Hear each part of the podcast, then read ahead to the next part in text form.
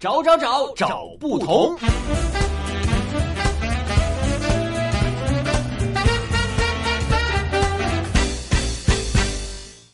同不同带大家一起走进北京十大胡同之一的菊儿胡同。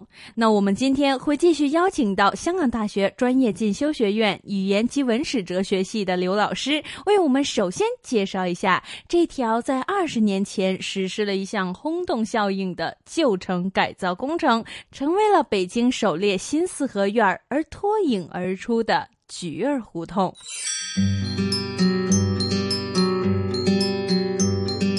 菊儿胡同位于北京东城区的西北部，东起交道口南大街，西至南锣鼓巷，南临后元恩寺胡同，北与寿比胡同相通，属于交道口街道办事处管辖。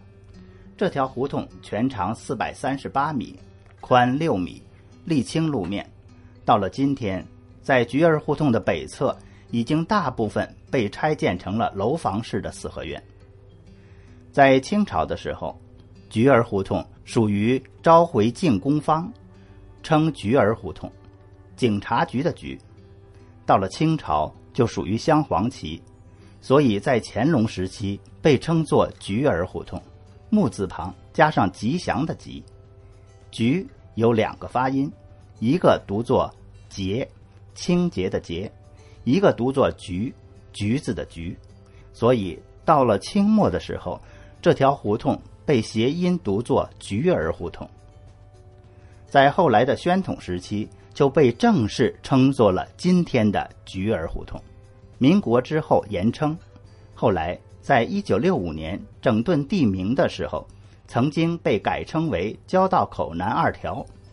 文化大革命期间一度被称为大跃进路八条，后来恢复了原名。到了一九七九年。小菊儿胡同和菊儿胡同并入，复称为菊儿胡同。找不同时间到，你找到了吗？同不同？Bingo！答案揭晓。回了我们今天 Bingo 的环节，这就让我们继续走进今天的主角——菊儿胡同的从前，一起来听一听菊儿胡同的老故事。就目前所见，菊儿胡同其实和北京旧城里面很多很多的胡同相比而言，并没有什么区别。真正让菊儿胡同闻名于世的，其实还要往里走，走到胡同的中部才能够看得见。那里隐藏着的是一片北京旧城中少见的新四合院——菊儿小区。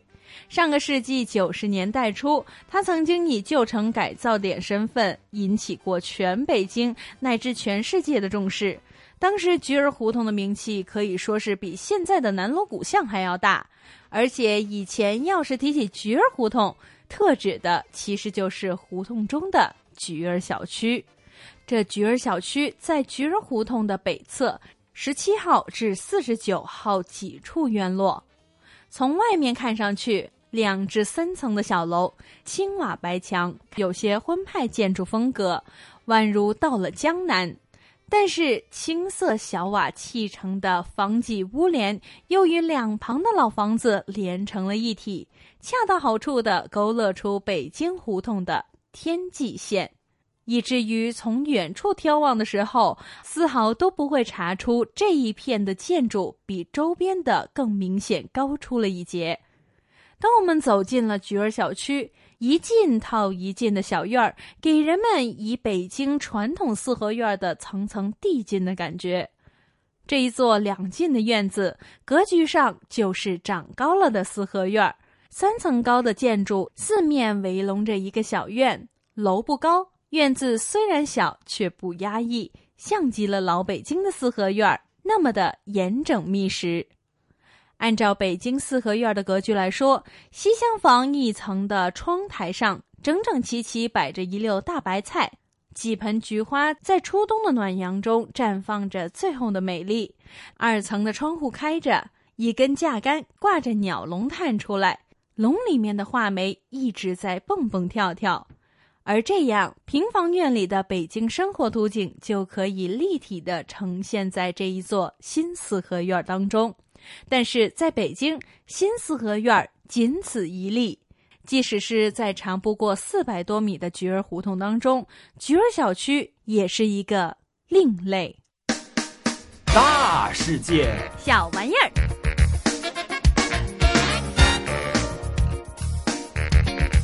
迎大家回来，我们今天 AM 六二一香港电台普通话台的同不同，我是主持人明正。今天的大世界小玩意儿要给大家介绍的这个玩意儿，就是北京菊儿胡同当中。最破的地方，菊儿胡同中最破的地方，其实就是在原来的四十一号院。这个门牌号码现在依然保留在原处，是菊儿小区西侧的一个院落的第一进院子。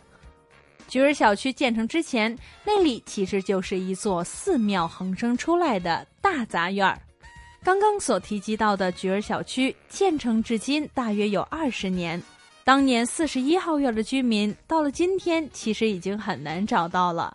他们有的在一九八九年改建的时候就迁出，后来入住菊儿小区的住户，这些年中或是已经将房子出售，或是在别处另购了新房，把菊儿小区内的房子出租，大多都已经搬离了此处。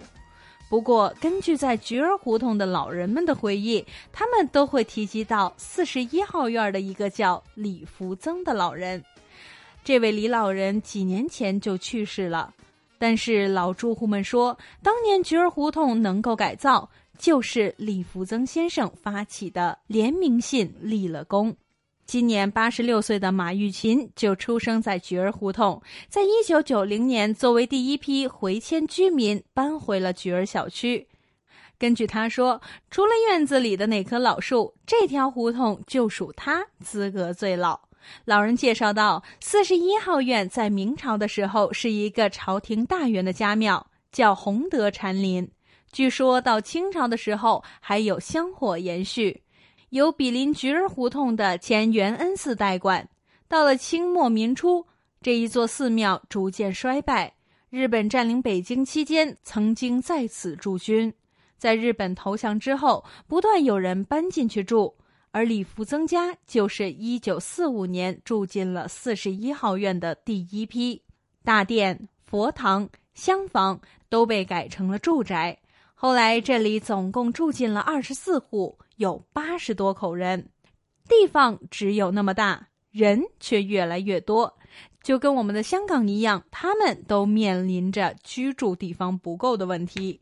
而住户们呢，只好在院子里面不断的加盖着房子，小厨房、小房间、小棚子，逐渐把一座院落挤得转不开身。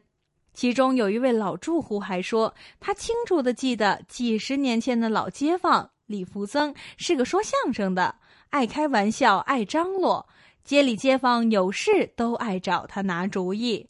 而当时他还把大杂院的树都盖到了自建的小房子里面，而且房檐都顶到了树院的那棵老树上面。即使这样，房子也还是不够住。而根据菊儿小区施工前的调查资料，当时需要改建的七个院子，一共有四十四户居民，人均住宅面积只有五平方米多一点儿，其中最困难的人均面积仅仅有二点五平方米。就这么听着听着，他们的土地问题似乎好像。可能应该和香港的我们会有共同语言。如果能够回到当时和他们谈谈这房子的问题，估计可能几天几夜都聊不够吧。